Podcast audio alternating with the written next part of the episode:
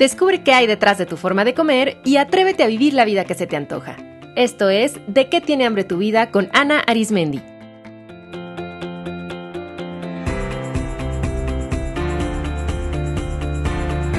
Este es el episodio 215, Sueño y Salud Mental, con Verónica Velázquez.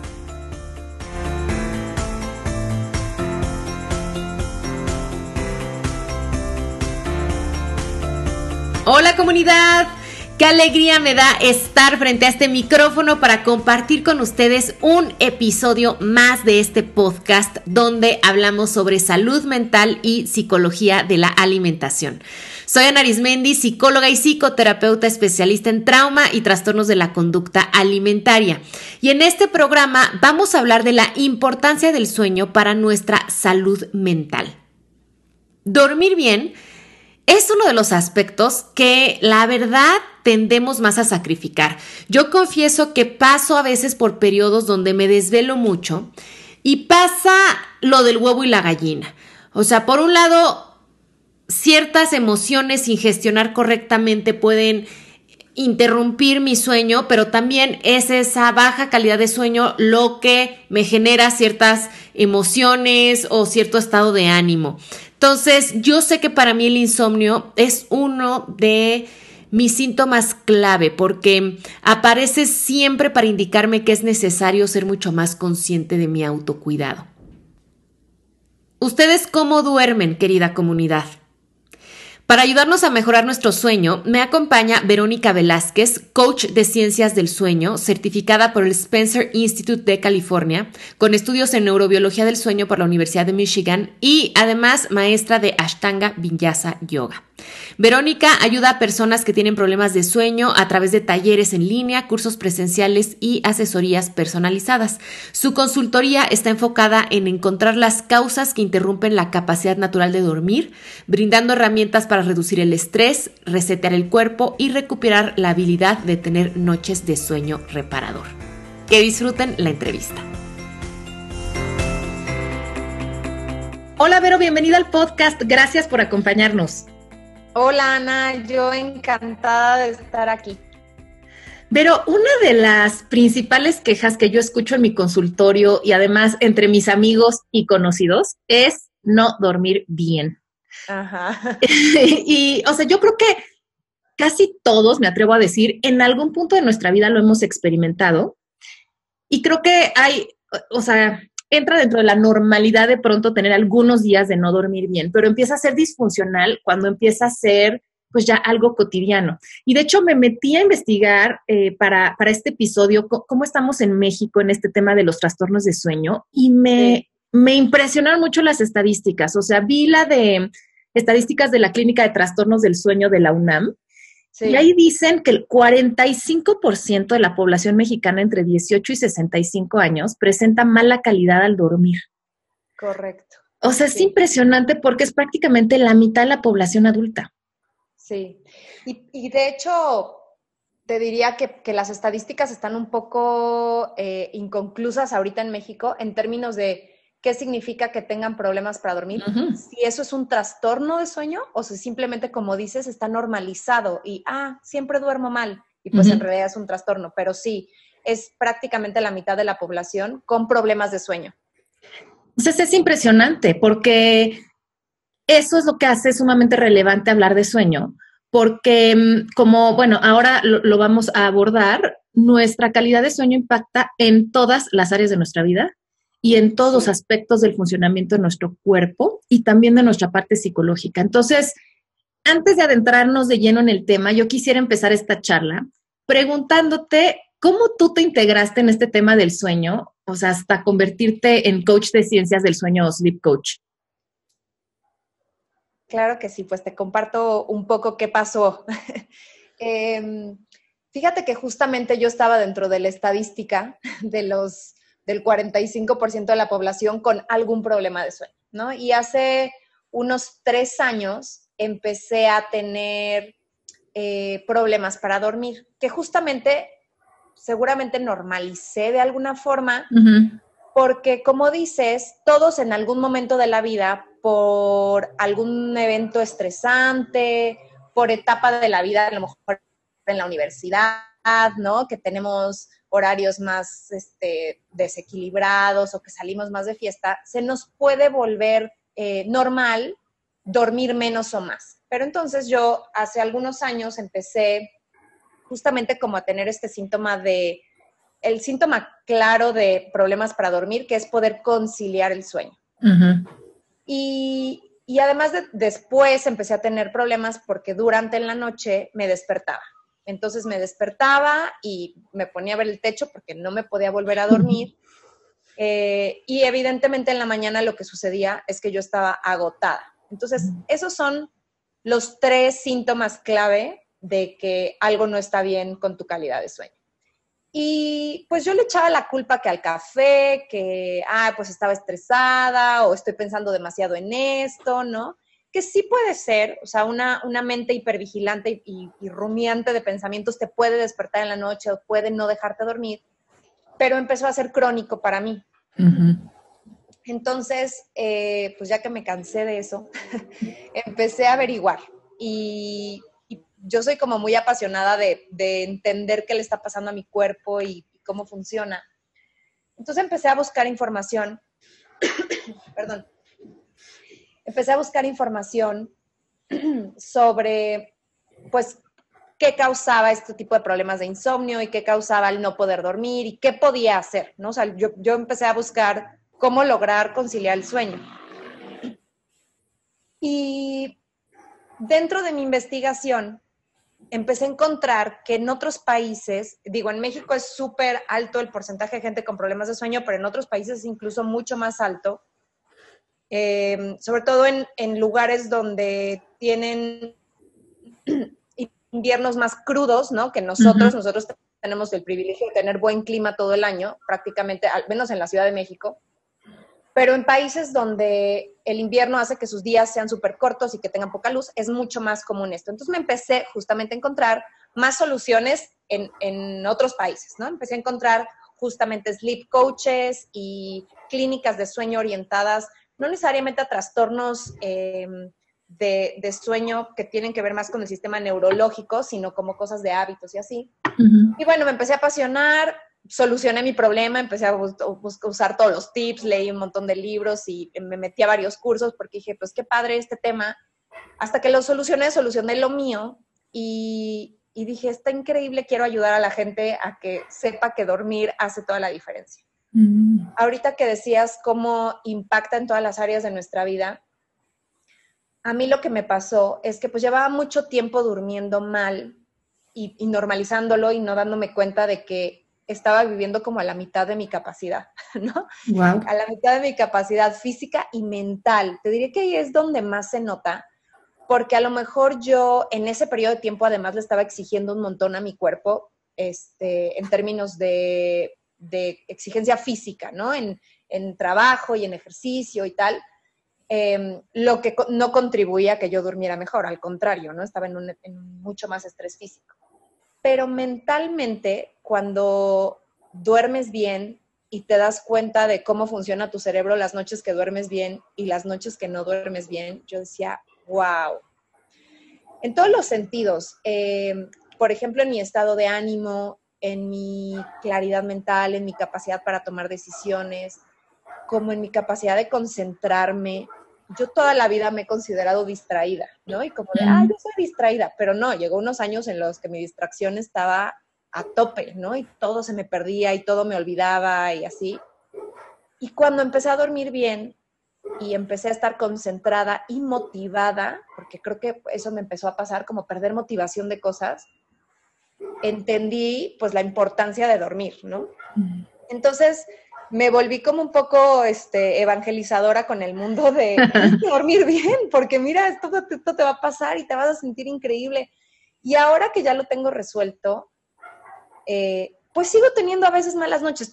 El sueño es así, ¿no? O sea, a veces pues duermes mal porque tienes un poco más de estrés o, o si te pasaste de café, una serie de cosas que pueden interrumpir el sueño.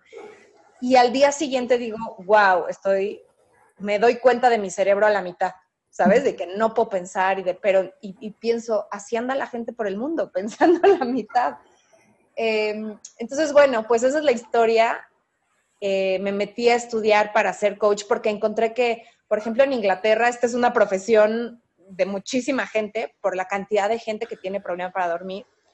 Em, en Estados Unidos, en Canadá, eh, en Europa, en los países del norte, hay muchísima gente que se dedica a esto, justo porque pues el problema es grande en esos países. Muchas gracias por compartirnos tu experiencia y, o sea, así como dicen, creo que hashtag todos somos Vero, o sea, porque yo creo que, o sea, me súper identifico, yo creo que mucha gente en la comunidad también.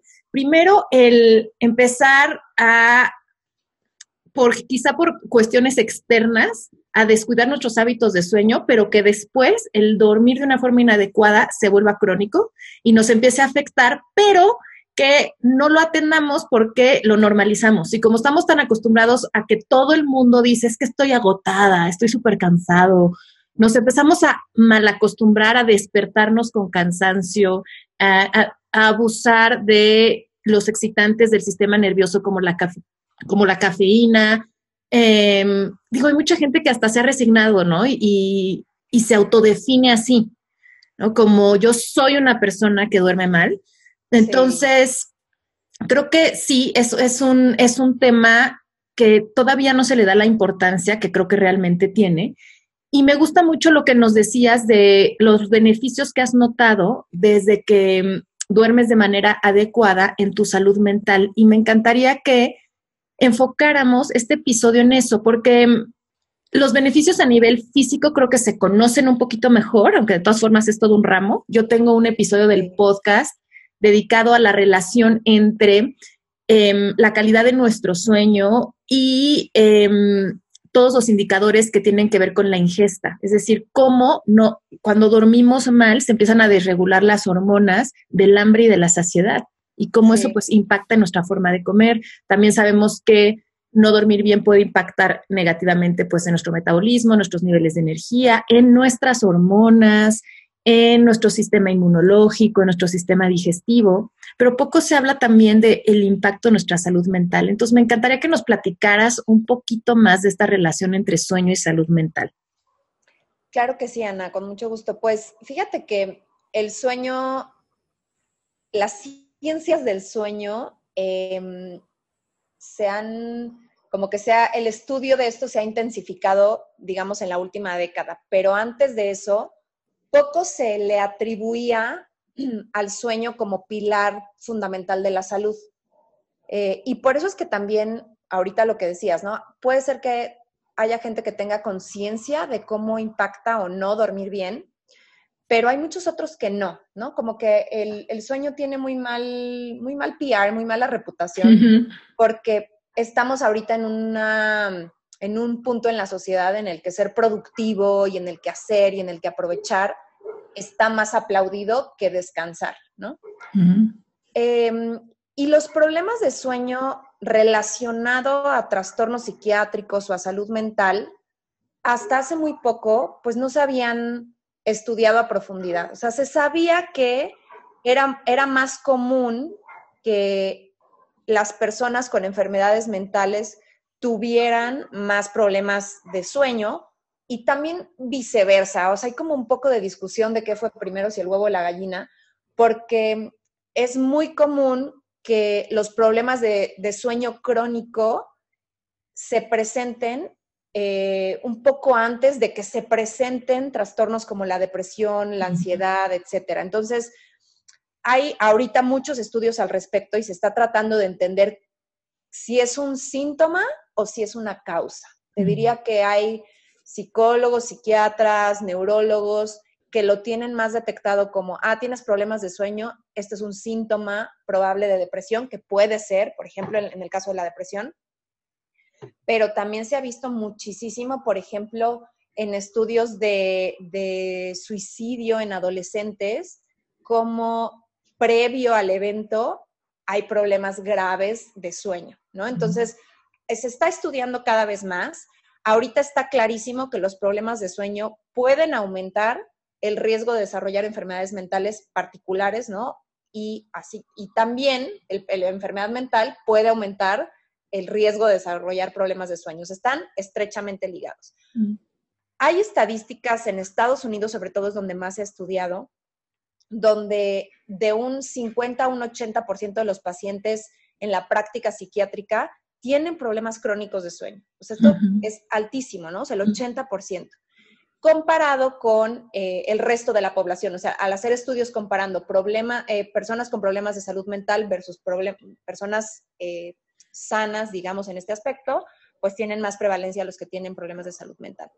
Em, y también, otra de las cosas que se ha visto es que cuando se tratan los problemas de sueño, suele ayudar al tratamiento de determinadas, eh, determinadas enfermedades mentales.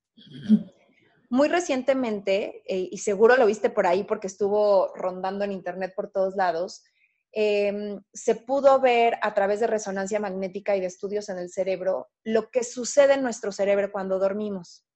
Se sabía que el cuerpo hace un proceso como de mantenimiento y de limpieza específicamente en el cerebro es el que, en el que más se trabaja, pero todo el cuerpo tiene trabajo de mantenimiento en la noche. Y se sabía que se hacía una limpieza eh, del líquido que sostiene a nuestro cerebro. Nuestro cerebro vive en el cráneo como flotando, ¿no? En una, alberquita ahí. Y en la noche, al, haber los procesos químicos de relajación y de, eh, hay menos actividad cerebral, entonces circula menos sangre en el cerebro, llega menos oxígeno, el cerebro digamos que se encoge un poquito y eso hace que haya más espacio de este líquido. Entonces lo que se pudo ver en el estudio es que durante ciertas etapas del sueño hay como unas oleadas de este líquido y hace que se mueva y se limpie. Y eso disminuye la concentración de ciertos desechos que tiene el cerebro cuando estamos trabajando durante el día. Estos desechos, por ejemplo, eh, están relacionados al desarrollo de enfermedades como el Alzheimer como la demencia senil, como cierta, ciertos trastornos eh, de ansiedad, depresión, que es común ver en enfermos eh, de, la salud mental un poco más de, esta, de estos desechos en el cerebro. Entonces, eh, por ejemplo, está muy relacionado a que cuando no dormimos bien y nuestro cerebro está, digamos, más sucio o no, no pasó con su proceso de mantenimiento, ciertas partes de, nuestro cerebro no funcionan bien al día siguiente. Por eso es que nos sentimos un poco más distraídos, con menos capacidad de tomar decisiones, con más irritabilidad, más, em, como más sensibilidad, estamos mucho más emocionales. Em, y bueno, específicamente en temas de salud mental, por ejemplo, en pacientes con depresión mayor, se ha visto que entre el 60 y el 90% de los pacientes con depresión tienen un problema de sueño. Entonces, por ejemplo, en este trastorno sí se piensa que es un síntoma. Porque, pues bueno, es como, eh, digamos que en la mayoría de los pacientes está. Pero en otros, eh, en otros tipo, en otro tipo de, de enfermedades mentales, en la ansiedad, en la bipolaridad, por ejemplo, se ha estudiado mucho en los pacientes con, desorden bipolar. También es un altísimo porcentaje que, de los pacientes que reportan problemas de insomnio, pero también en, estos, en este caso, por ejemplo, en el desorden bipolar, dependiendo del estado en el que estén, si están en el, em, en el estado en el que están como en crisis depresiva o en, o en manía. en manía, ajá en uno de los estados, pues es muy común que duerman todo el día, ¿no? Y entonces, y en el otro estado de manía, entonces están en constante em, excitación y tienen problemas para dormir. Entonces, aquí es en donde se vuelve, eh, por ejemplo, en este trastorno se vuelve clave resolver el problema de sueño junto con em, el tratamiento para el desorden bipolar. Se hizo un, un estudio muy, muy interesante en pacientes con, desorden de ansiedad también y con estrés postraumático, donde pues con el estrés postraumático hay muchos eventos de pánico o de obsesiones o de fobias. Y en estos pacientes se vio que hay un, a pesar de que puedan lograr dormir, no llegan a sueño profundo. Y esto, por ejemplo, en niños o adolescentes es clave porque entonces empiezan a dejar de crecer, a desarrollar ciertas habilidades eh, neurológicas y físicas y tiene un impacto no solo, digamos, en, el seguimiento del trastorno, sino en su salud física también, ¿no? Eh, en temas de ansiedad, por ejemplo, tener insomnio es un factor de riesgo para desarrollar trastorno de ansiedad. Claro. Entonces, en gente que a lo mejor, ahorita, por ejemplo, el tema del trastorno de ansiedad, o no sé si porque yo estoy muy involucrada ahorita en estos temas, pero lo veo cada vez más común o en gente a mi alrededor, porque quizás em, es más diagnosticado que antes. Antes a lo mejor se decía, ay, eres nervioso o eres miedoso, ¿no? Y, ahora se le puede empezar a dar un diagnóstico más certero antes de que se le eh, catalogue a alguien como ansioso nada más por nervios, ¿no? Y en temas de trastorno de ansiedad hay estudios que demuestran que antes de que suceda un ataque o un trastorno de ansiedad diagnosticado, siempre em, previo a eso hay problemas de, de, insomnio. Entonces, por ejemplo, en ese caso se piensa que es una causa, ¿no? O sea, el no poder dormir bien, el acumular desechos tóxicos en el cerebro, el no tener como el proceso de mantenimiento puede incrementar el desarrollo de temas de, ansiedad. Entonces, sí está muy, muy ligado. Eh, por ejemplo, en personas con déficit de atención, ahí la estadística es que del 35 al 50% de los niños con déficit de atención tienen problemas de sueño. Entonces, son niños que tienen dificultad para dormir, que duran menos tiempo dormidos, que son muy inquietos, ¿no? Aquí se presentan trastornos del sueño como las parasomnias y, todo esto, que los niños que hablan y se paran de la cama, porque está muy ligado a la actividad que tiene su cerebro constantemente durante el día. es, muy interesante el tema, la verdad. Fascinante, o sea, te estoy escuchando y me parece súper interesante porque ya sea que em, los trastornos de sueño o la simple mala calidad de sueño sea causa o sea efecto de algún problema en la salud mental, finalmente es un factor. Y finalmente es, es algo con lo que la persona tiene que convivir. Y la verdad es que es como el huevo y la gallina, ¿no? Entonces hay depresión y entonces, o puede haber hipersomnia o insomnio, pero finalmente cualquiera de los dos también después se vuelve un factor que agudiza la depresión. Y ahora que hablabas de los niños, cada vez más eh, se empiezan a reportar casos de niños que no pueden dormir bien y sobre todo en esa edad es tan crucial porque como tú ya bien nos explicabas, o sea, el sueño es importantísimo en los niños para favorecer su crecimiento y su desarrollo cognitivo y también su capacidad de autorregulación emocional, que eso también es bien interesante. Y eso es algo que todos hemos vivido. O sea, el día que no dormimos bien, estamos cranky, estamos irritables, como tú decías, estamos súper reactivos, pasa la mosca y ya nos enojamos, porque el no dormir, que no se nos olvide que, o sea, dormir como comer, como defecar, o sea, son Em, son conductas que sostienen nuestra vida. Y por lo tanto, cuando no podemos llevar a cabo una, nuestro cuerpo activa la respuesta de estrés porque es sumamente peligroso no comer, no dormir, o sea, eso nos lleva a la muerte.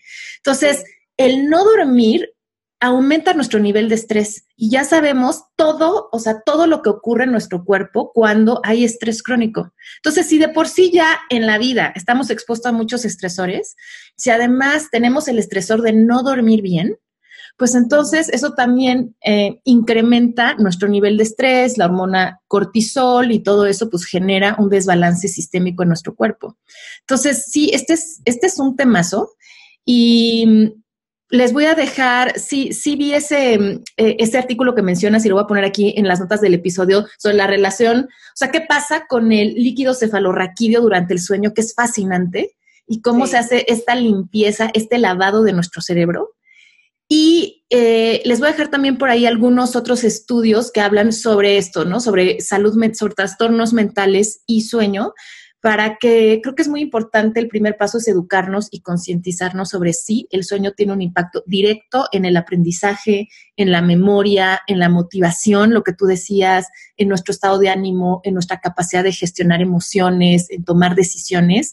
Y eso es algo que lo vivimos todas las personas, eh, tengamos un trastorno mental o no.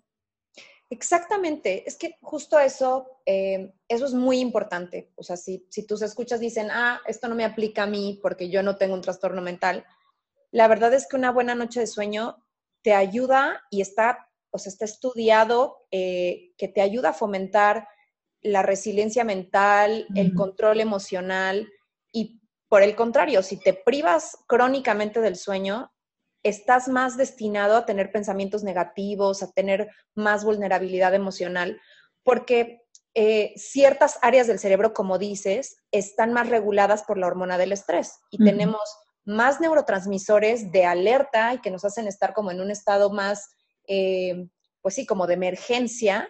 Entonces eso perjudica tus pensamientos, cómo regulas tus emociones, en general, cómo te puede causar muchos estragos a nivel em, pues de cómo te relacionas con la gente, por ejemplo, en tu trabajo. Yo lo veo muchísimo en, yo trabajo en una agencia de publicidad y, y, es muy común en ese ámbito de la industria, pues más desveladas y despertarnos más tarde, ¿no?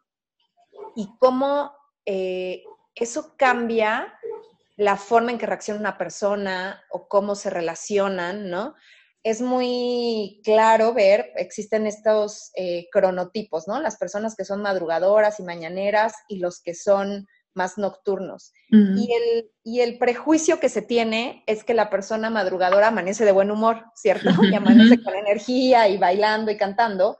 Y en cambio la persona desvelada son los que dicen, es que yo a mí ni me hablen en la mañana. Pues es real, o sea, están emocionalmente cansados también y con más estrés y más eh, neurotransmisores que los hacen estar como en un pensamiento más negativo y de peor humor.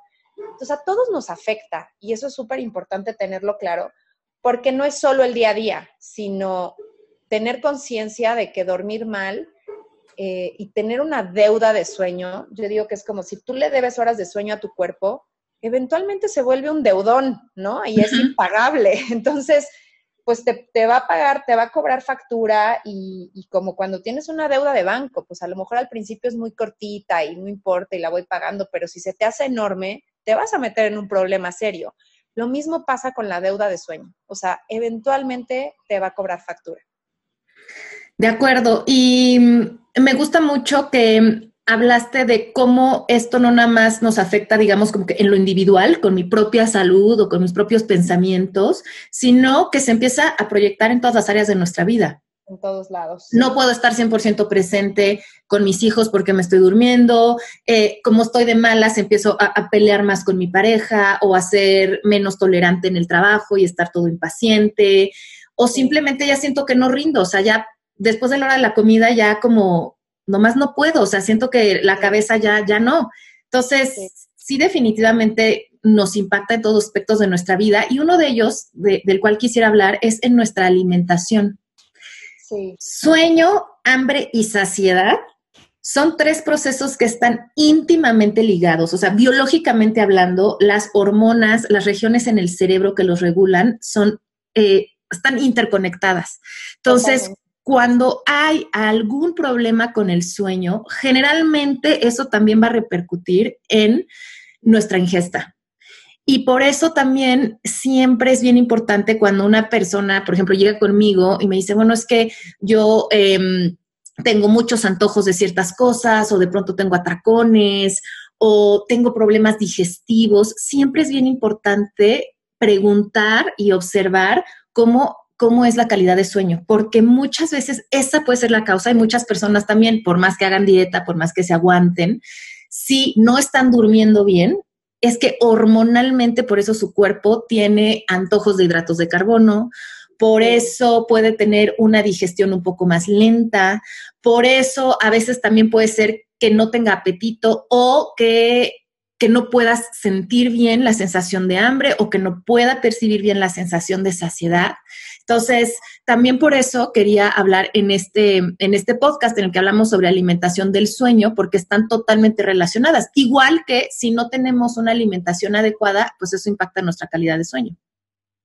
Totalmente, Ana. A mí me, es, fascinante la forma en la que están relacionadas, pero eh, lo que decías, ¿no? Cuando, cuando no dormimos bien, eh, hay un decremento de la hormona de la saciedad, un incremento de la hormona del apetito y entonces pues es una muy mala combinación porque tienes hambre todo el tiempo y no tienes sensación de saciedad. Y la otra cosa muy interesante que seguramente lo has, lo has hablado en tu podcast es que, como decías, al no dormir bien hay un incremento de ciertas hormonas, ¿no? Y, por ejemplo, la hormona del estrés, el cortisol. Cuando estamos en estado de emergencia y nuestro sistema nervioso está constantemente encendido como en, estado de emergencia, pues te va a pedir alimentación y, gasolina rápida, que es la glucosa y los hidratos de carbono, pero además como que no hay mucho control. Em, tú seguramente lo has platicado, pero el exceso de cortisol te impide eh, perder grasa corporal. La gente que está en algún régimen alimenticio o haciendo ejercicio, que dices que no bajo, ¿no? Y no bajo, mi, no bajo la grasa corporal. Pues no, tu cuerpo se está defendiendo porque no sabe qué viene, porque cree que estás en emergencia y pues mejor guarda cosas, ¿no? O sea, ¿para qué las pierde ahorita? Exacto. Entonces sí, para mí, o sea, es un pilar fundamental en la gente que está, por ejemplo, tratando de cambiar su alimentación o de incorporar em, ejercicio físico.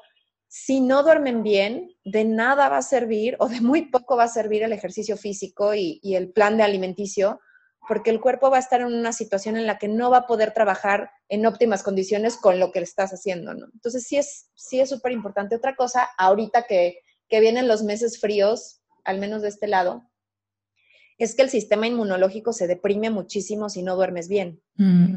Y es mucho más fácil que pesques cualquier bacteria o virus de gripa, etcétera. Eh, se duplican las probabilidades de que puedas o, sea, adquirir una bacteria y no defenderte. Em, y pues sí, o sea, tanto dormir sirve para que tu sistema inmunológico trabaje como para que no lo tengas deprimido y pueda actuar durante el día. Eso es súper importante también. Pero entonces, por favor, dinos qué hacemos. Em, sí, sí, sí. O sea, me encantaría que nos compartieras, porque en el, en el podcast siempre me gusta también que compartamos recursos prácticos para empezar a transformar nuestra vida. Algunos consejos para comenzar a tener una mejor calidad de sueño. Claro que sí. Pues mira, yo creo que lo primero que les diría es hacer una autoevaluación y tomar conciencia de si estoy durmiendo suficiente o no. ¿Qué es dormir suficiente? La recomendación son ocho horas no es que sean ocho horas exactas, de hecho, las ocho horas están pensadas porque dormimos en ciclos de sueño de 90 minutos y durante la noche dormimos varios ciclos de sueño. Entonces, lo ideal es que duermas cinco de esos ciclos de sueño y dan 7.5 horas próximo. Entonces, las ocho horas son porque, pues, en lo que te tardas en dormir y en despertar.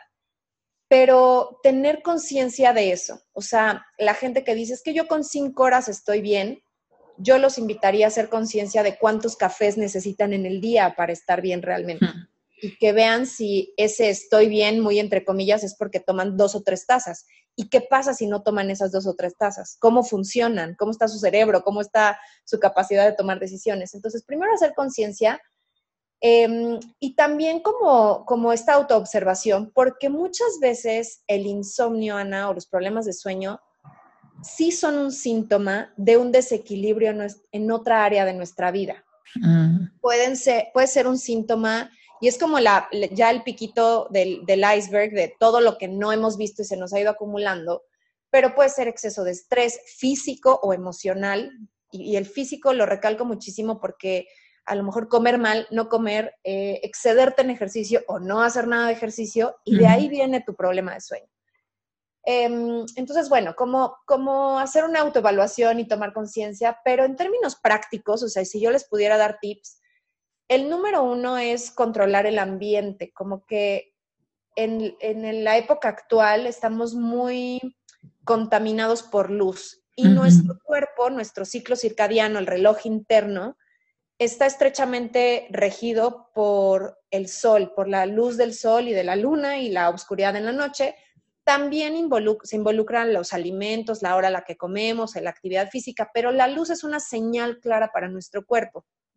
Y hoy en día, al menos en las grandes ciudades, ya no estamos alineados a la luz del amanecer y del atardecer. O sea, trabajamos con luces todo el día, eh, llegamos a casa tal vez después de trabajar y prendemos todas las luces. Entonces eso puede ser confuso para nuestro cuerpo en términos de a qué hora tiene que secretar la hormona del sueño, a qué hora debería de ya sentirme cansado. O es muy confuso, es una señal confusa para el cerebro. Entonces, un tip que yo les daría es alejarnos de pantallas, de celulares, de televisión, por lo menos una hora antes de dormir. Idealmente antes, pero si es imposible, pues una hora antes. Y atenuar luces, o sea, no tener la, la, casa o tu cuarto como si fueran las 10 de la mañana. Permítele a tu cuerpo saber que es de noche, ¿no? Eso es súper importante. Em, el celular, particularmente, además de tener una luz azul que confunde a nuestro cuerpo, la luz entra por la retina, manda una señal al cerebro y el cerebro dice, ah, sigue siendo de día, todavía no secretes melatonina, ¿no? Eh, además de eso, pues es muy excitante para el cerebro, porque en el celular estamos viendo o nuestro trabajo, a lo mejor tenemos mails o tenemos un chat con compañeros de trabajo, o eh, redes sociales que no necesariamente eh, son positivas todo el tiempo para nuestro cerebro.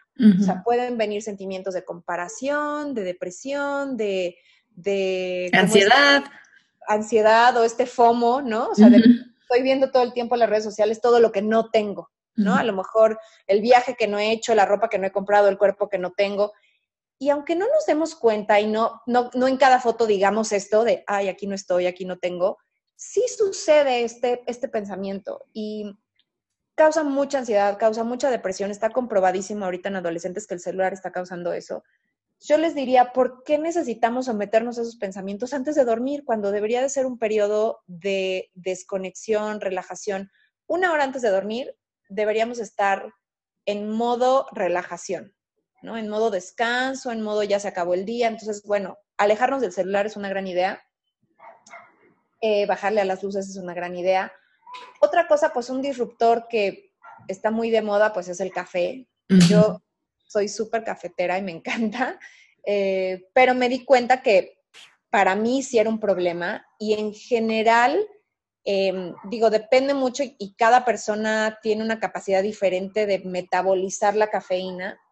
Hay personas que dicen, ah, yo me tomo un espresso y me puedo ir a dormir a la media hora.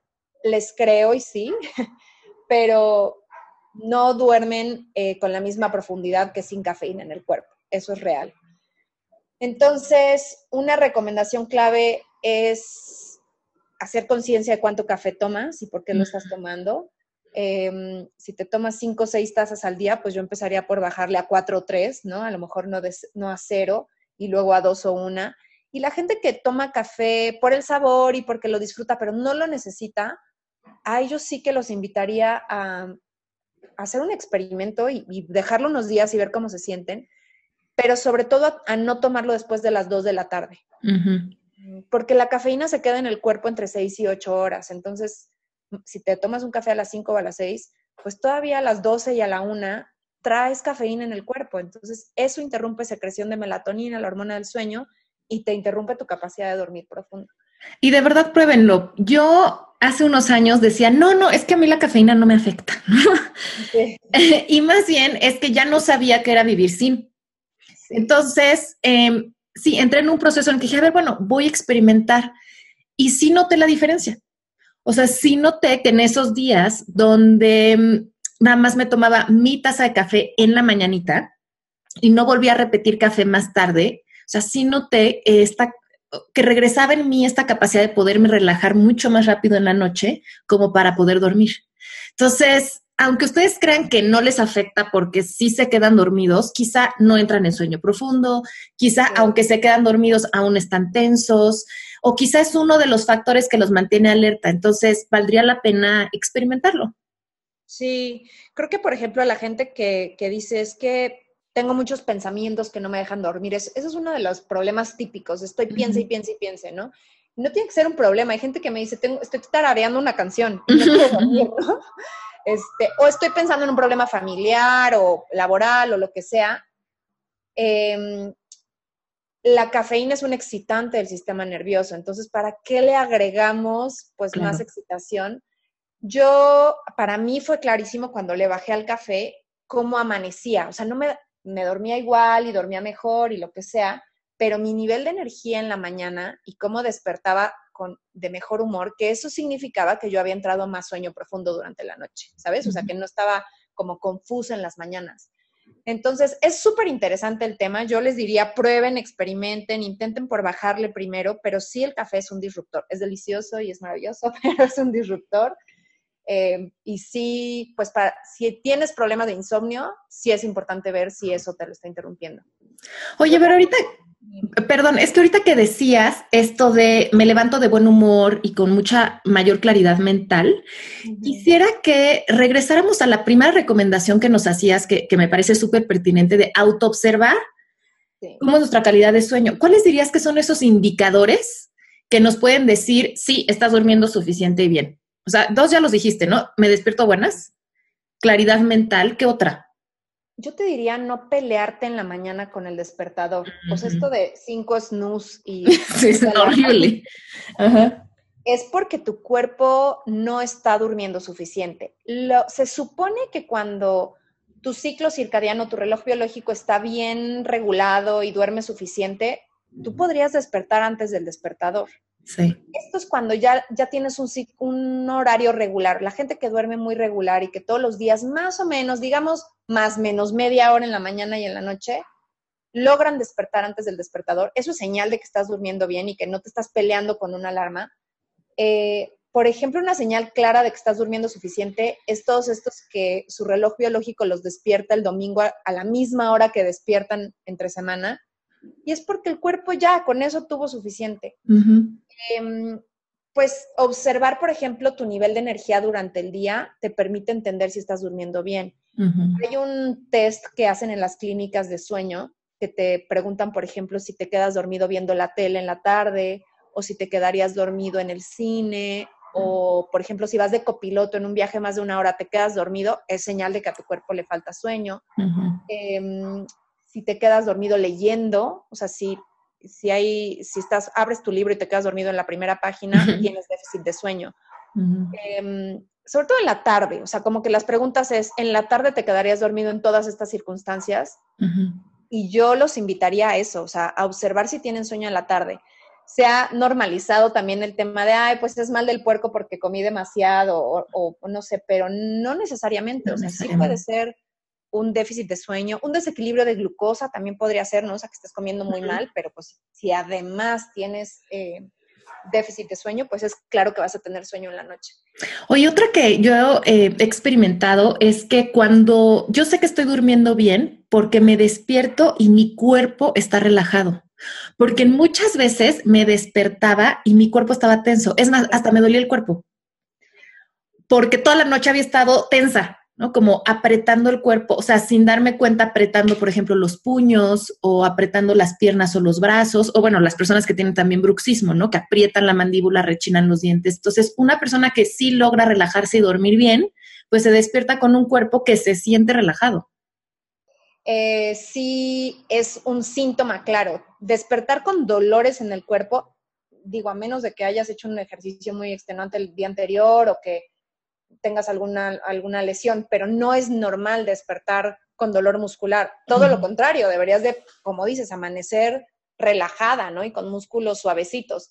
Y sí es un síntoma también de, no estar durmiendo suficiente, que esto puede ser exceso de estrés. O sea, claro. fuiste a dormir cansadísima y con exceso de estrés y pues tu cuerpo no se relajó, pero sí es un síntoma. Em, yo creo que el estado de ánimo, Ana, o sea, también normalizar yo soy enojona o yo soy distraída o yo soy, yo observaría muchísimo también si durmiendo mejor mejora mi estado de ánimo. claro, o también no es... Seguro. No, perdón, perdón, sí sigue.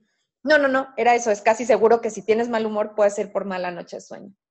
Exacto, o sea, también esas personas que han normalizado el, no, a mí no me hables en la mañana, O todo esto de que hasta que no, no, toma, no tome mi taza de café no me hables. No es cierto. Ajá, pues no, eso no es natural. ¿No?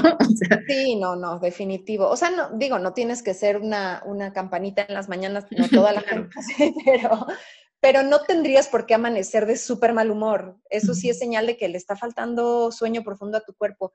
Fíjate que otra cosa muy interesante que está pasando ahorita es que la gente está midiendo mucho su calidad de sueño con estos este, gadgets, este, pulseras, relojes o con el teléfono, que a mí me parece terrible dormir con el teléfono en la almohada, pero pues hay muchas apps y la gente lo está haciendo. Y yo doy asesorías uno a uno y hay gente que llega a la asesoría y me dice, es que mira, aquí están todas mis estadísticas, ¿no? Y les digo, híjole, pues, o sea, gracias, están para estas estadísticas, pero muchas veces esas estadísticas causan muchísimo más estrés y más angustia de lo que realmente es. De entrada, no, no, no estamos 100% seguros de, de, la veracidad de la estadística, ¿no? O sea, la, el, por ejemplo, el celular en la cama mueve el movimiento. Si duermes con alguien más, claro. me midió el movimiento de alguien más, ¿no? O de tu perro, no sé. Entonces, algo que recomendaría ahorita es escuchar al cuerpo y ver cómo te sientes tú, no lo que dice una app ni un reloj. De pronto nos pueden servir para las personas que si están muy, muy, muy mal y podemos ver un avance, ¿no? A lo mejor la estadística nos ayuda a ver eso, pero en la persona promedio yo no recomiendo mucho estas apps. Ahí estoy de acuerdísimo. Mientras menos gadgets tengamos alrededor, mejor. Y además, a ver, o sea, la humanidad no ha tenido estos gadgets, la verdad, la mayor parte de su existencia y ha dormido bien. Entonces, ¿no? Eh, sí, creo que también, y, me encanta porque es un mensaje mucho de este podcast, es regresemos a la sabiduría de nuestro cuerpo, reconectemos con sus señales, aprendamos a identificarlas. Entonces, muchas gracias por darnos estos indicadores como para llevar nuestra autoobservación más precisa. Me encanta esta, esta primera recomendación, creo que es fabulosa. Bueno, entonces, autoobservación, eh, controlar el ambiente, y aquí nos decías eh, sobre... Sí, sobre todo disminuir las luces. ¿Qué opinas de poner lucecitas tipo, por ejemplo, las de las lámparas del Himalaya? A mí me encantan, la, aparte tienen un color más suave, eh, cuanto más cálido hacia lo rojo, amarillo, naranja, es mejor para nuestro cuerpo versus lo azul o lo muy, que los focos, ves que hay focos amarillos y focos blancos, lo blanco es demasiado brillante, Em, pero las lámparas chiquitas de mesa, una lámpara de sal, es mucho más amable a la vista.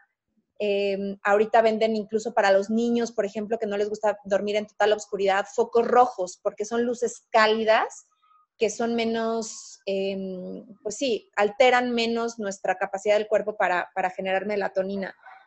Y pues otra, otra cosa del ambiente es el ruido. Hay hay las cosas básicas, ¿no?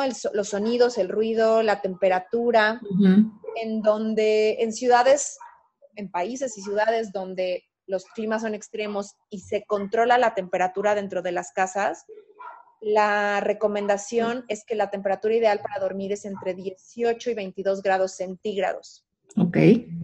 Que esto es un poquito frío, o sea, si lo piensas, 18 grados en un aire acondicionado es frito, ¿no? Y para nosotros mexicanos nos estamos helando. Exacto, ya estamos enchamarrados.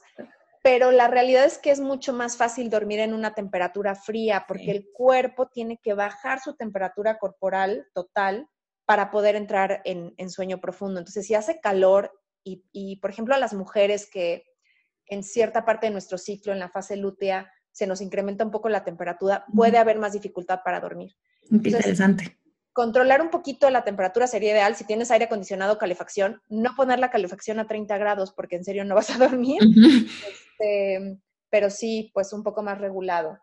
Em, la otra cosa que, que, es importante para las personas que duermen acompañadas, ¿no? Ya sea por una pareja, hijos, tengo muchos clientes que duermen con el perro en la cama. Eh, pues observar si sus compañeros de cama son disruptores del sueño. Esa es una gran invitación. y sí son, la mayoría sí son. Sí. Desde el esposo que ronca, eh, y ahí sí yo les diría, digo, háganle saber al esposo que no está durmiendo profundo porque el ronquido es señal de que no está durmiendo profundo, y ustedes tampoco, ¿no? O sea, háganse un favor por la salud de la pareja y ayúdense.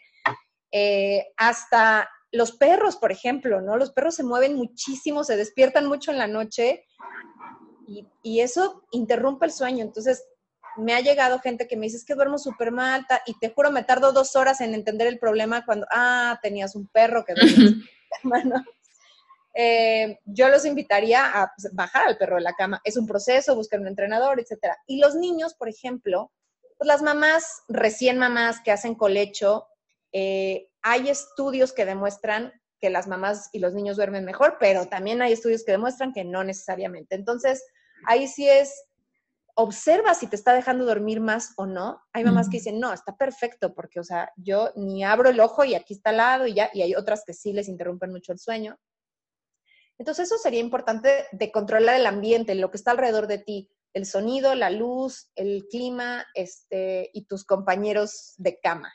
Me encanta. Y algo, me gustaría sumar algo aquí con, lo que nos decías de la recomendación de no pantallas al menos una hora antes. Creo que es ese quizá es uno de los principales retos, yo creo, para el mundo que vivimos hoy, ¿no? Que estamos como, ya la gente se ha acostumbrado tanto a tener la televisión prendida o a estar viendo una serie antes de dormir o, estar pues con el celular. algo que a mí me sirvió mucho y porque justo tenía también este FOMO, ¿no? Este de cómo no, no, no, o sea, no, me voy a estar perdiendo, ¿no? De algo o, o ya era tanto la costumbre de pues es mi momento de entre comillas, me relajo viendo una serie o viendo no sé qué. Entonces, algo que a mí me ha servido es para no sentir esta como sensación de pérdida, buscar algo tranquilizante, reconfortante y que nos guste para reemplazar eso. Entonces, no siento que me estoy perdiendo de ver una serie o me estoy perdiendo de estar en mi celular o de convivir en redes sociales porque estoy ganando. Entonces, hay que buscar que, por ejemplo, estoy ganando el tener un espacio de meditación, estoy ganando tiempo para darme un baño relajante, o sea, como que incluir alguna mm, actividad que nos relaje y que nos haga sentir bien y en conexión, porque además es impresionante, sobre todo en redes sociales o sí, cuando estamos en YouTube y todo eso, es que nos metemos y de pronto ya pasa una hora. Sí, es el hoyo negro del Internet. Sí, sí, sí. sí, sí, totalmente. Entonces, me ha servido mucho el como construir un ritual de sueño que me guste mucho y entonces ya no siento el, ay, no, como que extraño ver una serie o no tengo con qué tranquilizarme. Eso es una gran recomendación, Ana, y es algo que yo totalmente siempre estoy recomendando, porque además tener una, un, ritual, un ritual de sueño eh, le da una señal a tu cerebro de qué es lo que sigue. Mm. Entonces, a nuestro cerebro le encanta la certidumbre, le, encanta, le encantan las rutinas, o sea, mientras más este, ritualizado esté mejor porque no está en emergencia, ¿no? No hay, no hay nada, no hay ninguna variable. Entonces, para antes de dormir, por ejemplo, con los bebés se hace muchísimo, ¿no? Que primero le dan de comer, luego lo bañan, le ponen cremita, le dan un masaje, le cantan una canción. O sea, hay un ritual que se sigue para, y el niño sabe que lo que sigue es dormir. Se generan conexiones neuronales, nuestro cerebro asocia ciertas actividades con dormir y es más fácil conciliar el sueño. Yo cuando empecé justamente a incorporar una rutina de sueño en mi, como parte de, corregir mis hábitos, eh, pues es un ritual muy sencillo, ¿no? Ponerme la pijama, lavarme los dientes, lavarme la cara, no tiene que ser algo muy largo, pero ahora me pasa, parte de mi ritual es leer un poco y ahora me pasa que ya ni siquiera puedo leer porque mi cerebro ya sabe que abro el libro y lo que sigue es dormir, ¿no? Eh, pero sí, es, es, mágico lo que sucede cuando tienes ese espacio de relajación. Y ahorita lo que decías de, de las series o de la tele o del celular, está pasando mucho que, por ejemplo, para la gente que trabaja, pues está todo el día en el trabajo, ¿no? Y tengo gente que me dice, es que en la tarde quiero vivir, ¿no? O en la noche quiero hacer algo, no quiero que mi vida sea solo trabajar y regresar. Em, y encuentran como preocupante no participar en estas actividades digitales y sociales que nos están en nuestros alrededores, ¿no? Y ya viste tal y ya hiciste tal, o perderte que están subiendo tus amigos a las redes sociales. Pero sí es muy, es muy excitante para el cerebro, o sea, te altera y te pone en un estado diferente al que es para dormir. Y lo que dices, encontrar una actividad relajante, una actividad que te guste, te permite alejarte de las pantallas, o sea, totalmente sin sentir que te estás perdiendo de algo. Sí, sí, sí, sí, me encanta esta recomendación y a mí en lo particular me ha, me ha servido mucho y también he experimentado lo que tú dices, ya mi cerebro entrenado, ahora cada vez es mucho más sencillo, a veces ni siquiera termino mi ritual porque ya me quedé dormida y a veces hasta sin darme cuenta y eso es riquísimo. Sí, es riquísimo, sí, sí, sí. Y ahorita que decías, este, que te quedas dormida muy pronto, voy a regresarme a los síntomas, por, se me ocurrió otro, cuando te quedas dormido en menos de un minuto, o sea, de estos que ponen la cabeza en la almohada y se quedan dormidos en el instante, generalmente se debe a un déficit de sueño. Mm, Entonces puede ser parte de la observación. Normalmente te debe tomar unos 10 minutitos y, ya te sientes relajado y ya estás adormilado, pero en sueño, entrar en sueño profundo, pues sí te debe tomar un poco más tiempo. Interesante. Muy bien, ¿algún consejo más? Creo que ya con esto tenemos bastante para empezar. Sí, creo que la otra cosa es que les diría es si en la autoobservación y en el, y en el hacer de conciencia de cuánto están durmiendo se dan cuenta que duermen poco, es pedir ayuda.